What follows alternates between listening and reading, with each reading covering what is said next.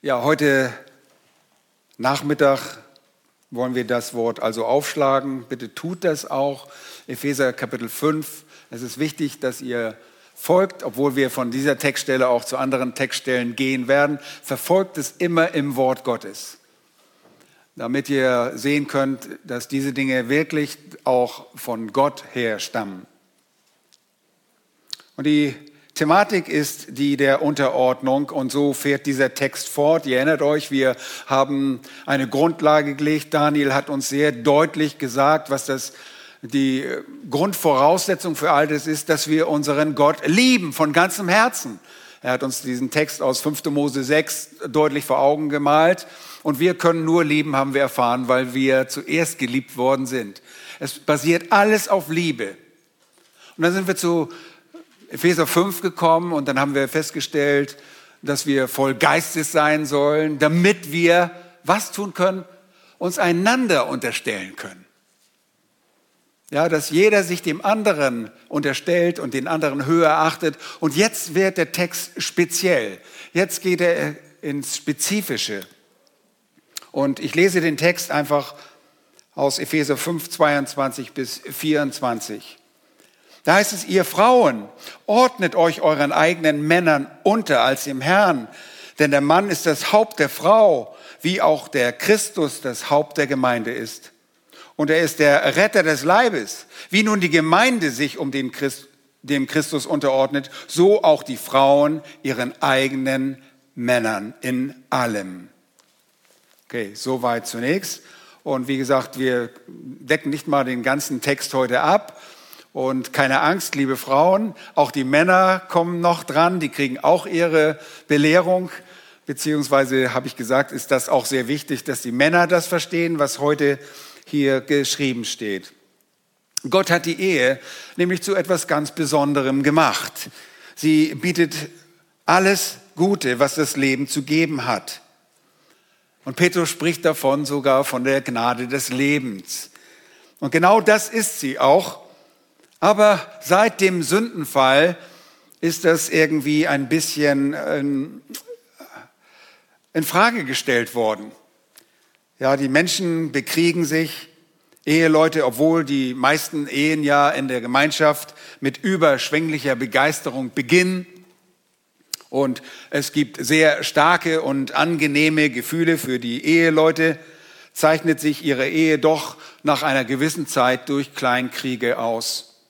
Manche sind auch größer. Streitereien, Bitterkeit, Unzufriedenheit und Unversöhnlichkeit, Trennung bis hin zur Scheidung kennzeichnen häufig diese einst so wunderbar begonnenen Beziehungen. Scheinbar ist dies ein wirklich aussichtsloser Kampf, der da ausgebrochen ist. Er ist scheinbar nicht zu gewinnen. Woran liegt das? Nun, Gottes ursprünglicher Plan ist eigentlich sehr klar für jede Ehe. Er sieht vor, dass ein Mann und eine Frau nach der Eheschließung ihr ganzes Leben lang zusammenbleiben. Das ist, was Gott gefällt. Aber seit dem Sündenfall ist die Ehe unter einem ständigen Bombardement. Denkt nur einmal an 1. Mose Kapitel 3, Vers 16 als Gott Mann und Frau für ihre Sünde verfluchte. Da sprach Gott zu der Frau und sagte, ich will die Mühen deiner Schwangerschaft sehr groß machen, mit Schmerzen sollst du Kinder gebären und dein Verlangen wird auf deinen Mann gerichtet sein, er aber soll über dich herrschen. Nun, der Fluch traf Mann und Frau mitten ins Herz.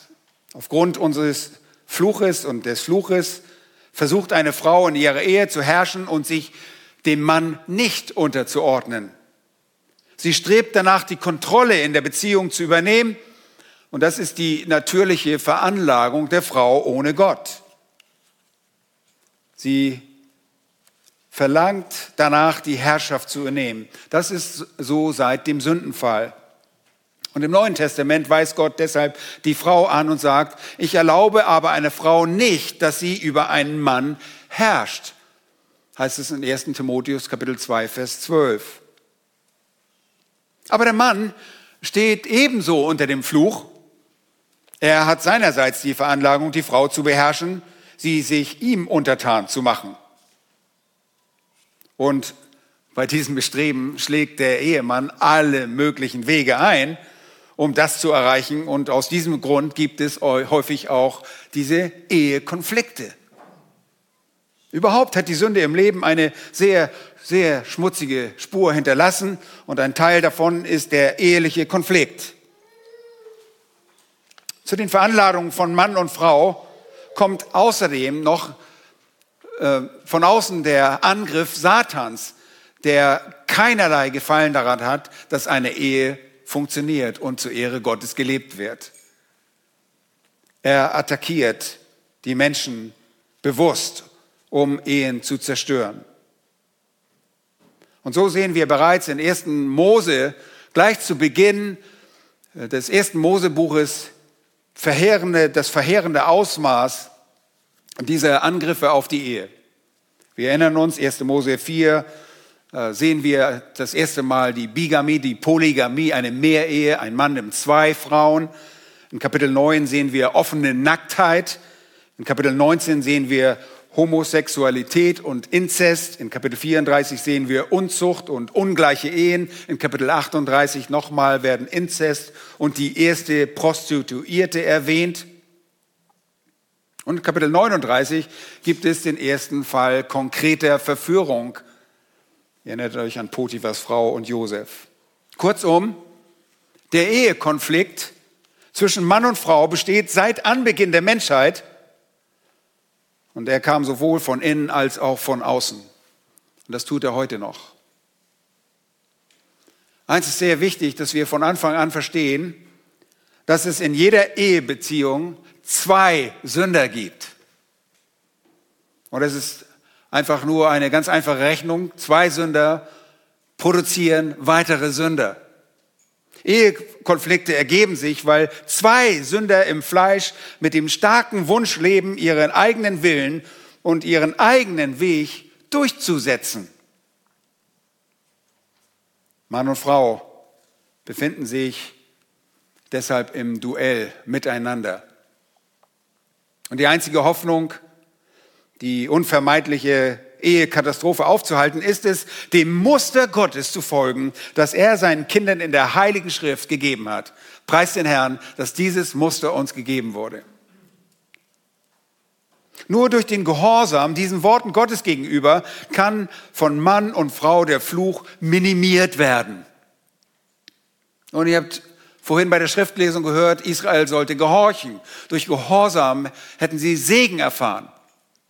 Ungehorsam bringt Fluch, bringt Schwierigkeiten, bringt auch das Gericht Gottes nach sich und zieht das Gericht nach sich.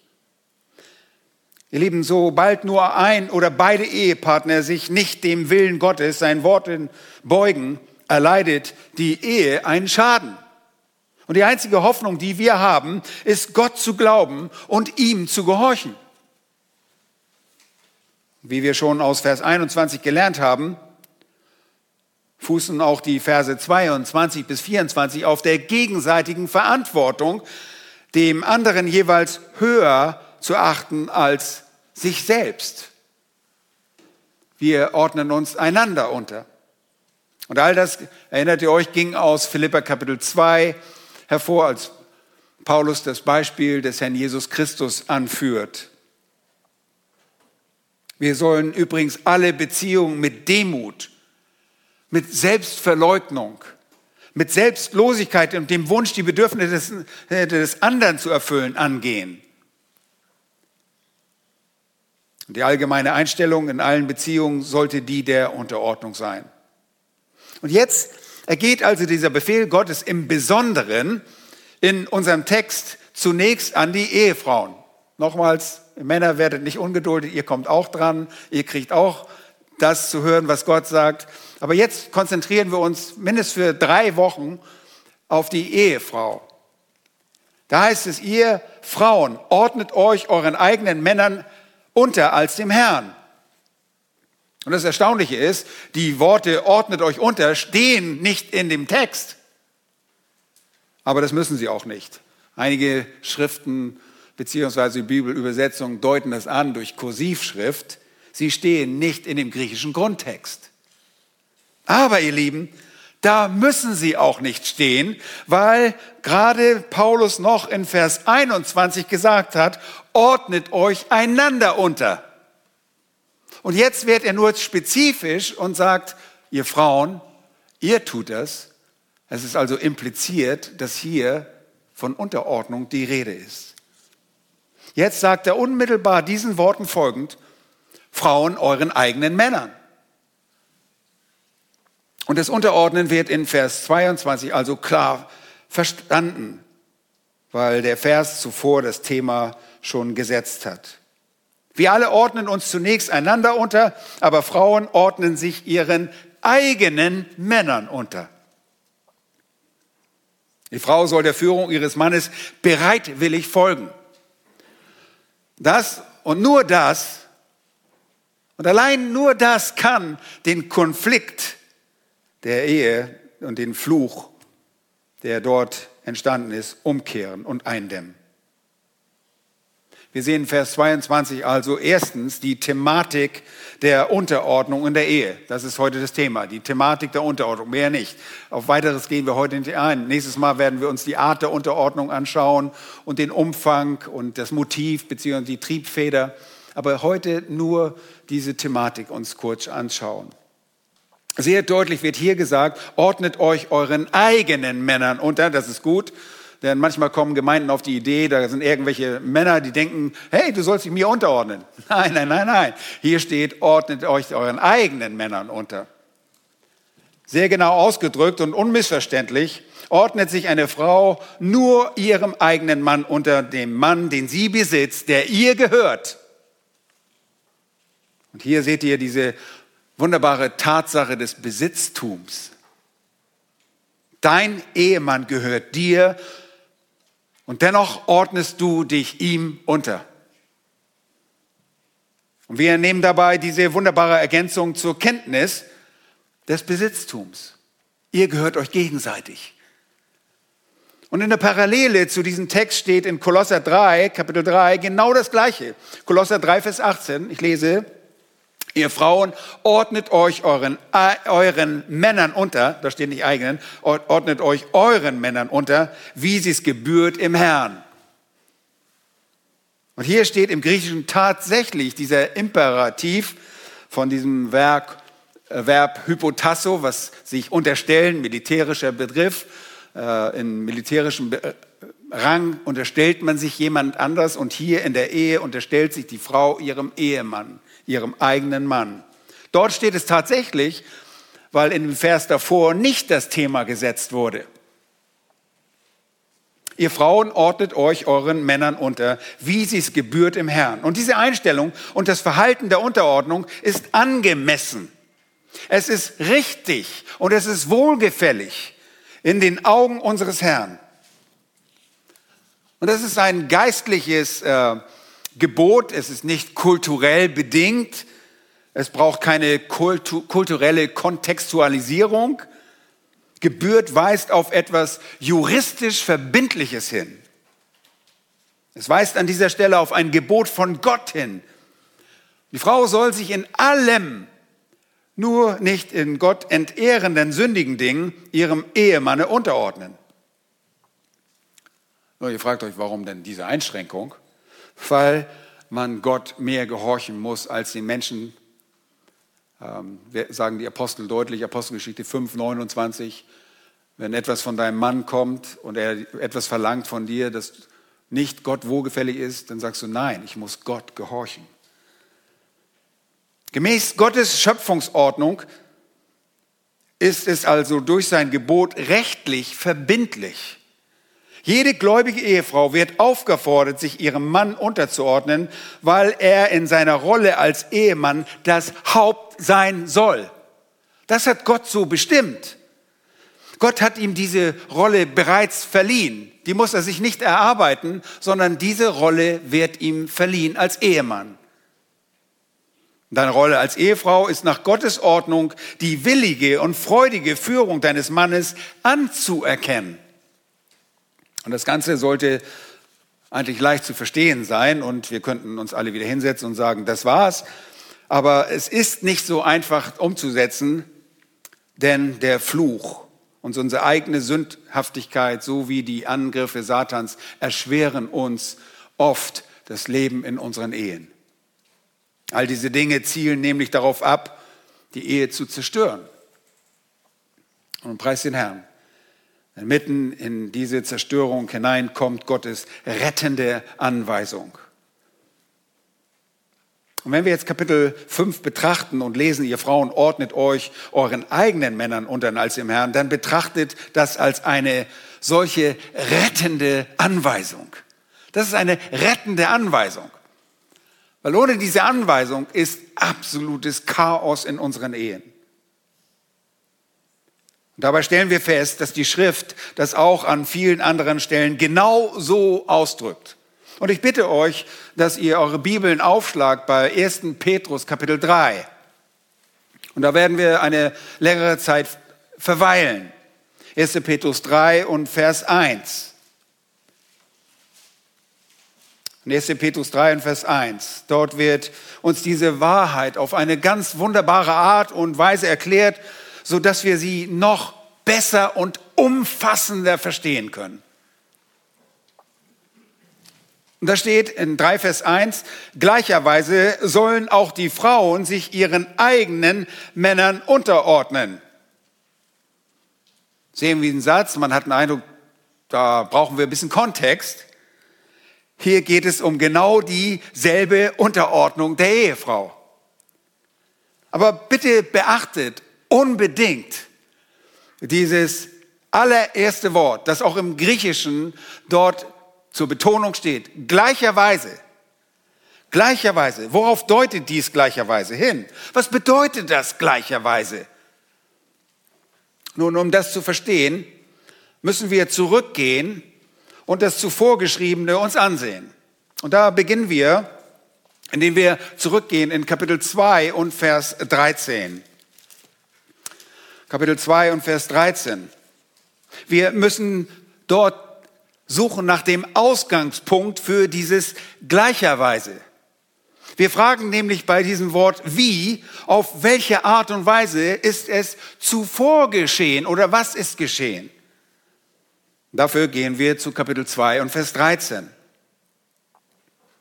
Und da steht der Befehl betont an erster Stelle und tatsächlich als ein Imperativ ein Befehl. Also ordnet euch deshalb, nun weil wir Gäste und Fremdlinge hier auf Erden sind, und hier spricht Petrus alle an, aller menschlichen Ordnung unter, um des Herrn willen, es sei dem König als dem Oberhaupt oder den Statthaltern als seinen Gesandten zur Bestrafung der Übeltäter und zum Lob derer, die Gutes tun.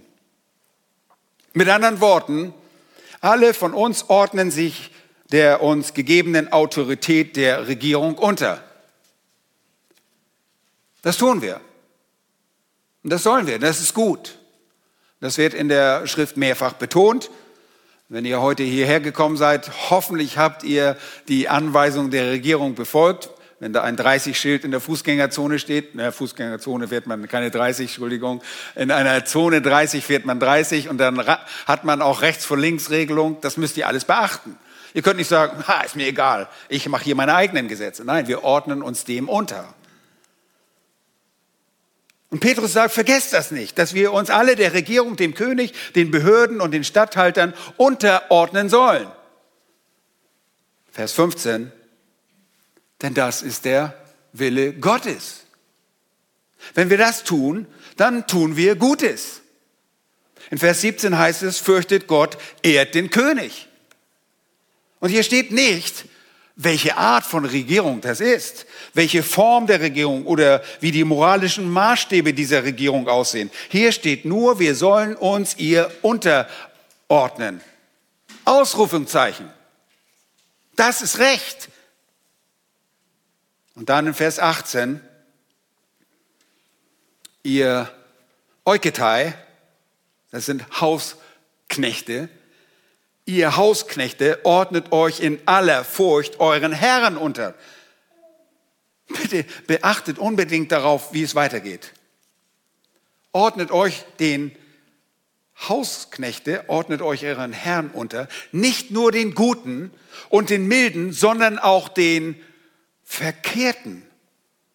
Skolios, den Krummen, den Verbogenen, den Perversen, den Gekrümmten, die, die nicht einen geraden Maßstab haben. Den ordnet ihr euch unter. Und das ist leicht zu verstehen. Wir ordnen uns einer Regierung unter und wir denken manchmal, oh, was, was zetteln die jetzt schon wieder an? Und setzen wir uns deshalb über die Gesetze der Regierung äh, hinweg? Nein, das tun wir nicht. Wir respektieren sie so lange, bis sie sagen, tut etwas, was Gott nicht wohlgefällig ist. Wir erinnern uns an die Corona-Krise, ihr dürft euch nicht mehr versammeln. Dann müssen wir sagen, es tut uns leid. Gott sagt, wir sollen uns versammeln. Wir versammeln uns. Egal, was die Regierung sagt. Wir versammeln uns. Wir müssen Gott mehr gehorchen als den Menschen. Und so ist es auch mit euren Arbeitgebern. Das ist dieselbe Unterordnung, wie wir sie bei der Regierung gegenüber zum Ausdruck bringen. Nur jetzt spricht Jesu, äh, Petrus die Unterordnung unter euren Arbeitgeber an. Egal, ob er gut oder sanftmütig ist oder vollkommen unvernünftig ist. Das Gebot gilt. Du musst dich ihm unterordnen. Er ist der Chef, nicht du. Warum? Vers 19. Bitte folgt mir in der Schrift. Denn das ist Gnade, wenn jemand aus Gewissenhaftigkeit gegenüber Gott Kränkung erträgt, indem er zu Unrecht leidet. Egal wie schwierig dein Arbeitgeber sein mag und wie du unter ihm leidest. Und ich weiß, das trifft bei einigen von euch zu. Ganz egal wie das ist, ertrage es, denn das erfindet Gnade vor Gott. Wenn ihr zu Unrecht leidet, dann hat das nur eine Auswirkung auf den zunehmenden Lohn in der Ewigkeit für euch. Freut euch auf diesen Lohn. Freut euch auf das, was Jesus von euch sagen wird. Und für den Fall, dass das immer noch nicht klar sein sollte, fügt Petrus jetzt die deutlichste Illustration von ungerechten Leiden an. Er sagt, schaut nur einmal auf Jesus, dem ihr ja hoffentlich alle gleich sein wollt. Wir betonen es immer, wir wollen ihm gleich werden. Äh, Vater, gestalte uns um in das Bild deines lieben Sohnes. Wir wollen sein wie Jesus. Vers 21, bitte folgt in den Text. Denn Dazu seid ihr berufen, weil auch Christus für uns gelitten und uns ein Vorbild hinterlassen hat, damit ihr seinen Fußstapfen nachfolgt. Jesus hat uns gezeigt, wie wir ungerechtes Leid in unserem Leben ertragen sollen. Er zeigt uns, wie wir das belastende Joch einer unfairen Führung ertragen sollen. Nun, wie hat Jesus das gemacht? Wie hat Jesus das gemacht? Ist Jesus vor dem Leid weggelaufen? Hat er versucht, das irgendwie zu vermeiden? Nein. Vers 22. Er hat keine Sünde getan. Es ist auch kein Betrug in seinem Mund gefunden worden, als er geschmäht wurde. Schmähte er nicht wieder, als er litt, drohte er nicht, sondern übergab es dem, der gerecht richtet. Er hat unsere Sünden selbst an seinem Leib getragen auf dem Holz, damit wir den Sünden gestorben, der Gerechtigkeit leben mögen. Durch seine Wunden seid ihr heil geworden. Ihr Lieben, mit anderen Worten, Jesus erlitt diese ungerechte Strafe und er nahm sie willig auf sich. Er litt ohne Vergeltung auszuüben, ohne selbst zu schmähen, ohne sich irgendwie zu rächen oder dass er geschmäht, als er geschmäht wurde, stieß er keine Drohung aus. Und er übergab sich einfach Gott. Er übernahm sein Leid auf sich, er nahm es an. Und am Ende resultierte das in weitreichenden und bedeutenden Konsequenzen für uns alle. Und nur weil Jesus willig litt, wurden die Menschen seines Wohlgefallens errettet. Und jetzt kommen wir zu Kapitel 3 und Vers 1 und kommen und lesen gleicherweise Homoios, Betont an erster Stelle, in gleicher Weise sollen auch die Frauen, okay, Ehefrauen sollen so sein. Was, meint Petrus mit gleicher Weise? Nun, so wie sich jemand unter der Autorität einer Regierung und sich ein Angestellter unter der Autorität eines Arbeitgebers verhält, egal ob die Regierung gut, schlecht oder gleichgültig ist, egal ob dein Arbeitgeber gut oder sanftmütig oder schändlich und unvernünftig ist, in derselben Weise Genau auf diese Art und Weise, ebenso kann man sagen, in der Jesus grundlos, wie Jesus grundlos litt und nichts Böses tat, außer sich zu Gott zu bekennen, damit Gott aus diesem ungerechtfertigten Leid ein wunderbares Ergebnis hervorbringen würde. So sollt ihr Ehefrauen euch euren eigenen Männern unterordnen. Das ist so wichtig. Dieses gleicherweise ist fantastisch angebracht. Wisst ihr, was das eigentlich aussagen will an dieser Stelle? Es ist egal, wie dein Mann ist. Das bedeutet es, das impliziert es. Hier wird impliziert, hier wird verstanden, dass es keine Bedeutung hat, wie dein Ehemann ist. Du sollst dich ihm unterordnen. Vielleicht sagst du hier, oh, oh, du hast keine Ahnung. Mein Mann ist Gott gegenüber ungehorsam. Er ist Gott gegenüber gleichgültig. Er ist weder freundlich noch liebevoll. Er ist weder gut noch ist er sanftmütig. Liebe Schwester, deshalb steht hier dieser Begriff gleicherweise. Genau deshalb wurde dieses Wort eingefügt. Und wir können alle deutlich erkennen, warum dieses gleicherweise hier benutzt wird. Ihr Frauen sollt euch genauso wie zuvor die anderen aufgeführten Personen euren eigenen Männern unterordnen, damit selbst, wenn auch etliche Ehemänner sich weigern, dem Wort zu glauben, diese Männer durch einen guten Wandel ohne Wort gewonnen werden. Unterstellt euch ihnen. Umso mehr, wenn sie nicht errettet sind, aber auch dann, wenn sie es sind, aber dem Wort Gottes nicht konsequent folgen. Einige Ehemänner sind nicht gerettet. Aber es könnte auch ein Ehemann sein, der sich zu Christus bekannt hat und der Schrift für eine Zeit lang ungehorsam ist. Umso mehr Grund gibt es, sich ihm unterzuordnen. Und das, ihr Lieben, ist dem Herrn wohlgefällig. Das ist, wie es hier heißt, wie sich's gebührt. Und das bedeutet nicht, dass es leicht ist. Das, das ist nicht das Thema.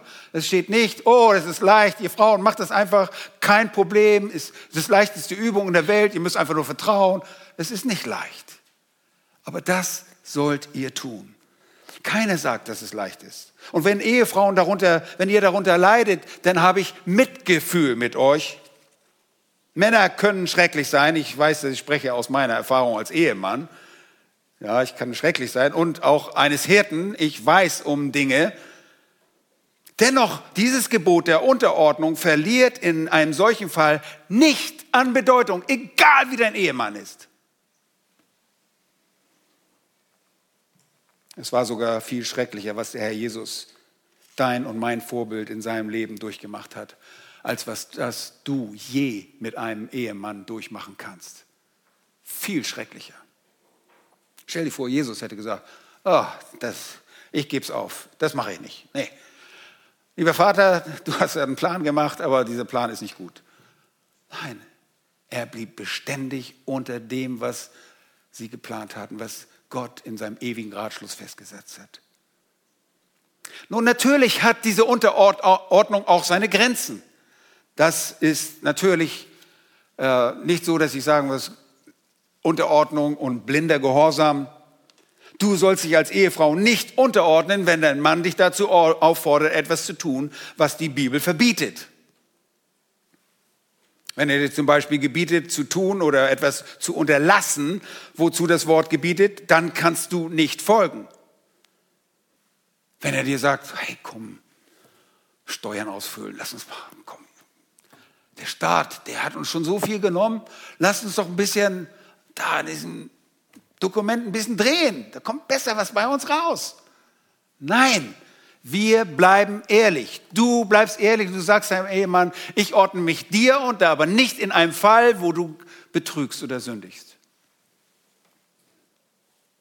Wenn er sagt, komm, lass uns aufhören, hier im Musikdienst zu dienen oder dies zu machen oder gar die Dienste oder die Bibelstunden zu verlassen, komm, lass uns das einfach machen. Wollen wir sehen, ob die noch weitermachen. Nein, sagst du, wir sollen die Versammlung nicht verlassen. Du kannst das nicht unterstützen.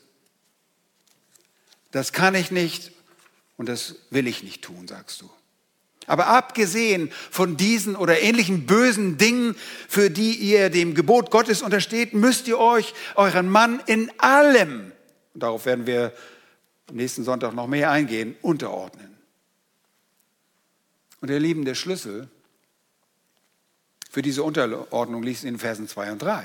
Dort wird ausgedrückt, dass eure Männer euren in Furcht keuschen Wandel sehen sollen. Sie sollen eure Tugend und eure Reinheit sehen. Vers 3, euer Schmuck soll nicht der äußerliche sein, Haarflechten und Anlegen von Gold, Geschmeide oder Kleidung, sondern der verborgene Mensch des Herzens ist dem unvergänglichen Schmuck eines, in dem unvergänglichen Schmuck eines sanften und stillen Geistes, der vor Gott sehr kostbar ist. Hast du einen Ehemann, der eine Herausforderung und Prüfung für dich darstellt? Erfüllt er nicht deine Hoffnung und Erwartungen, die du an ihn hattest? Oder ärgerst du dich über seine autoritäre Einstellung? Ist er rechthaberisch? Fürchtest du, fürchtest du dich vielleicht sogar vor ihm? Kommt es dir vor, als seist du ihm egal? Kümmert er sich nicht darum, wie du dich fühlst? Liebe Schwestern, umso mehr Grund für dich, sich ihm willig und freudig unterzuordnen. Das fordert dich als Frau heraus, geistlich zu handeln. Und ich kann euch sagen, was ungeistliche Frauen machen. Sie starten einen Krieg mit dem Ehemann. Männer machen das genauso übrigens. Sie verkriechen sich in ihr Schneckenhaus, sie trennen sich oder laufen fort, das ist keine biblisch angemessene Reaktion. Das ist keine richtige Antwort auf das Verhalten deines Mannes. Du als geistliche Frau musst diesen deinem Ehemann Sanftmut, Reinheit und respektvolles Verhalten vorleben. In einem solchen Fall hast du sehr viel mehr Grund, nicht nur dein Äußeres zu schmücken. Übrigens dürft ihr das. Dieser Vers wird oft so ausgelegt, dass Frauen denken, wir dürfen uns nicht schmücken, wir dürfen kein Gold und wisst ihr, Gold ist nicht für die Würmer in der Erde. Das, ihr dürft euch schön machen, aber ihr sollt es nicht übertreiben. Und der innere Mensch soll geschmückt werden. Bitte, macht euch schön, aber macht euch nicht nur äußerlich schön. Ja, zieht nicht nur einfach ein schönes Kleid ein und denkt, oh, so gewinne ich meinen Mann. Und macht deine Haare nicht nur so, wie dein Mann es will. Ja, tu das, bitte. Frisiere dich, wie dein Mann es will. Mach es nicht im Gegenteil dazu. Schmücke dein Herz. Darum geht es. Das ist die unvergängliche Quelle eines sanften und stillen Geistes. Ein Geist, der in Gottes Augen kostbar ist. Liebe Schwestern, wenn ihr so seid, so still, in einem stillen Geist, und ich weiß, das können wir an keiner Universität heute so verkündigen. Ich glaube, wir würden gesteinigt werden, wenn wir diese Botschaft heute so verkündigen würden. Aber ihr Lieben, das ist bei Gott wohlgefällig. Und wisst ihr was? Das ist für jeden Mann die Traumfrau, so zu sein. Und das bedeutet nicht, dass du deine Persönlichkeit irgendwo begraben musst und dass du kein Wort mehr sagen darfst. Sei still, du hast hier nichts zu melden. Nein, darum geht es überhaupt nicht. Das bedeutet nicht, dass du nur mechanisch reagierst und langweilig werden musst. Es bedeutet auch nicht, dass deine Meinung nie sagst. Nein, in deinem Innersten muss es eine Sanftmut und Ruhe geben, die du kultivieren musst dieser verborgene Teil in deinem Leben ist in Gottes Augen sehr, sehr kostbar. Und Gott zieht eine solche Frau vor. Er segnet sie. Und wie es schon in 1. Timotheus 2 heißt, heißt es, eine Frau soll in aller Stille lernen, in aller Unterordnung. Ich glaube, sogar in den meisten Gemeinden heute im Evangelikalismus würden wir rausgeschmissen werden, wenn wir sowas verkündigen. Aber die Schrift lehrt das. Hier in 1. Petrus 3, Vers 5, und bitte achtet darauf, heißt es, denn so haben sich einst auch die heiligen Frauen geschmückt. Und sagt nicht, oh ja, damals, damals war das die Kultur, da haben die das so gemacht. Nein, nein, haben wir noch, sind wir uns einig? Das ist nicht kulturell bedingt. Sie haben sich geschmückt, die ihre Hoffnung auf Gott setzten und sich ihren Männern unterordneten. So war das schon immer, ihr Lieben. Das ist nicht irgendwie eine neue Idee von Paulus oder hier von Petrus. Das ist nicht irgendwie ein neuer, neu verpackter Chauvinismus. Nein, Gott wollte, dass ihr Frauen einen sanften und stillen Geist habt. Für Eltern ist es auch wichtig, erzieht eure Kinder nicht, dass sie mit den Ellbogen durch die Gesellschaft, durch, durch die Gesellschaft gehen. Gott wollte schon immer, dass sich eine Frau in ihrem Innern mit diesen unvergänglichen Qualitäten schmückt. Und er wollte schon immer, dass Ehefrauen sich ihren eigenen Männern unterordnen. Aber jetzt schaut mal auf die Illustration in Vers 6. Sie könnte nicht deutlicher sein und das Ganze noch besser zu veranschaulichen. Da lesen wir, wie Sarah dem Abraham gehorchte und daran erkennen wir, dass das Konzept der Unterordnung schließlich eine Frage des Gehorsams ist, indem sie ihn Herr nannte. Und das hört sich wirklich nicht zeitgemäß an, wa?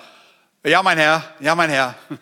Nein, es geht gar nicht so sehr darum, dass ihr das jetzt eins zu eins übernehmt und hier, du, du heute nach Hause kommst als Mann und deine Frau dich Herr nennt. Es geht mehr darum, dass du deinen Mann so respektierst, dass du ihn wie ein Herrn respektierst. Genauso steht es da und gilt es für jede Ehefrau. Wie Sarah dem Abraham gehorchte und ihn Herr nannte, deren Töchter seid ihr geworden, wenn ihr Gutes tut und euch keinerlei Furcht einjagen lasst. Und das ist es, was so häufig und immer wieder von Ehefrauen eingewandt wird. Und aus der Seelsorge wissen wir, dass Frauen, zu denen ihr darüber redet, immer wieder ausdrücken, oh, du hast keine Ahnung, du verstehst es nicht, wie schwierig er ist. Ich habe manchmal Angst, wohin er mich führen wird. Ich habe Angst, wohin er mich leiten wird. Er fragt immer wieder, was ich mache und er kontrolliert mich und so weiter und so fort. Liebe Schwestern, genau darum geht es in diesem Vers. Gehorche deinem Mann einfach, nenne ihn nicht nur Herr, sondern respektiere ihn als solchen. Das ist der Punkt.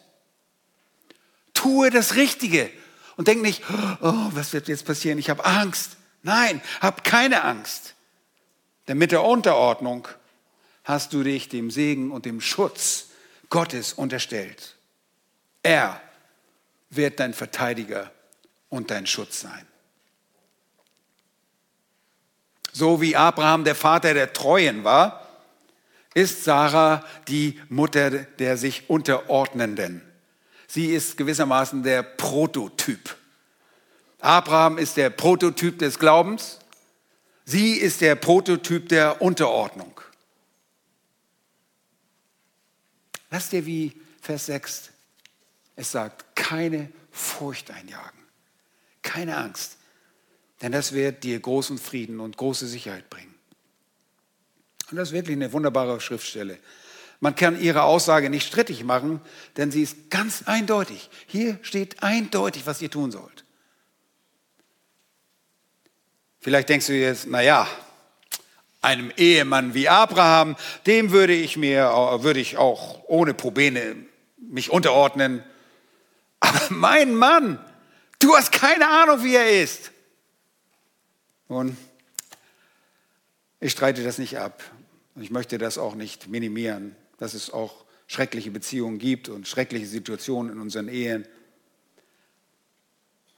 Dass Männer unfair und hässlich sein können, das wissen wir wohl alle, auch als Ehemänner. Aber ich zeige euch noch einmal auf, wie Abraham sein konnte, als es um sein Leben ging.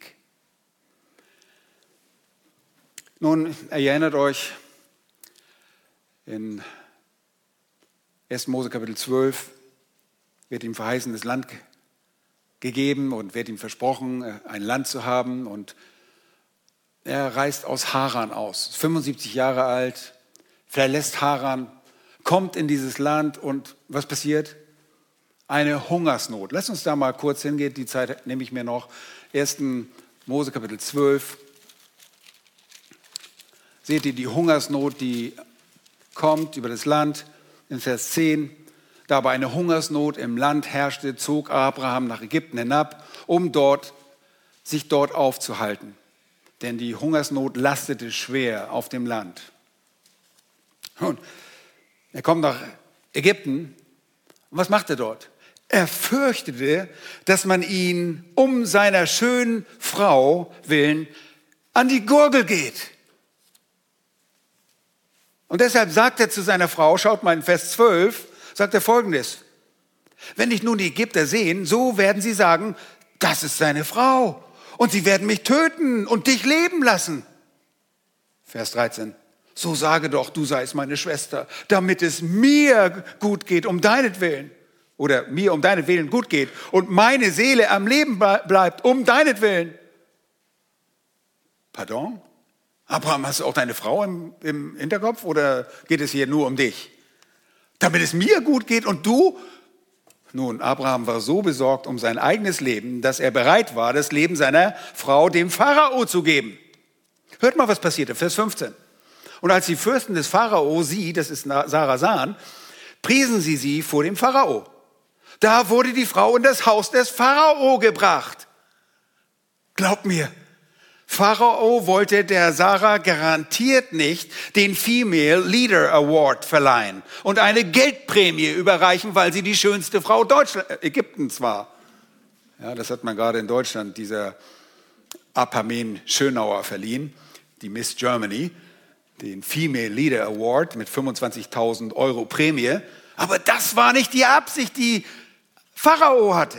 Pharao wollte sie sich zur Frau nehmen. Nun, er hätte sie zum Besitz genommen mit allem, was das mit sich bringen würde. Und Sarah machte in dieser Täuschung mit.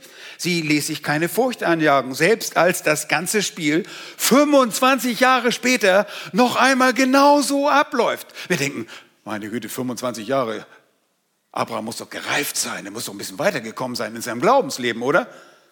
Nun, 25 Jahre später lesen wir in dieser Begebenheit, als Abraham in den Negev zog, auf, und zwar zwischen Kadesh und Schur wohnte, und er dort als Fremdling in Gera aufhielt, in Kapitel 20, Vers 2, passiert es nochmal genauso.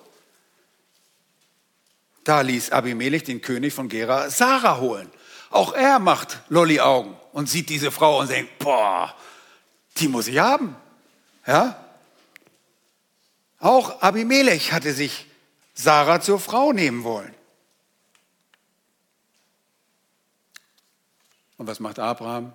Er sagt, ja, sag einfach, du bist meine Schwester. Nun, Abraham zeigte sie nicht gerade die männliche Tugend seiner schönen Frau, den notwendigen Schutz zu gewähren.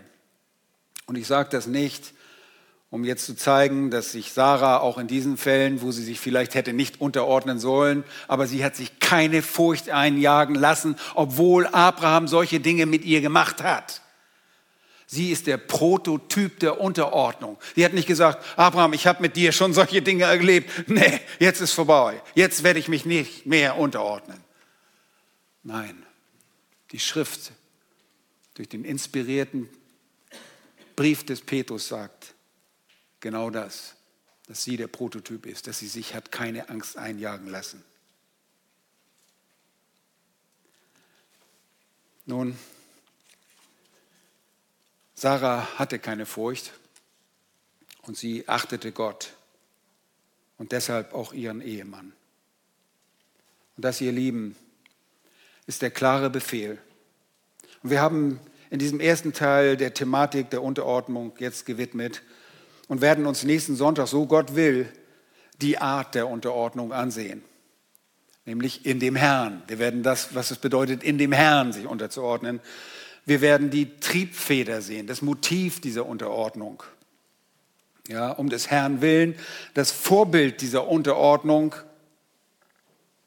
nämlich der Jesus Christus selbst, sowie die Dimension der Unterordnung, das Ausmaß, wie sie uns unser Epheser-Text beschreibt. Lasst uns jetzt beten. Herr, wir danken dir von ganzem Herzen für dein klares Wort. Herr, dieses Wort scheint uns oft nicht zeitgemäß zu sein, aber es ist das Wort der Wahrheit und Weisheit. Herr, wenn wir diese Worte beachten, wie viel gesegneter können wir leben, wenn wir nur tun, was du sagst. Und während sich eine Welt von deinem Maßstäben immer mehr entfernt und Frauen sich in ihren Arbeiten verwirklichen wollen und teilweise ihre Männer betrügen, nur weil sie zur Arbeit gehen und dort verführt werden oder auch selbst verführen. Herr, gib du Gnade zu unseren Ehen. Gib du Gnade dass unsere Frauen das tun, was dein Wort sagt. Und dass wir als Ehemänner unseren Frauen das leicht machen.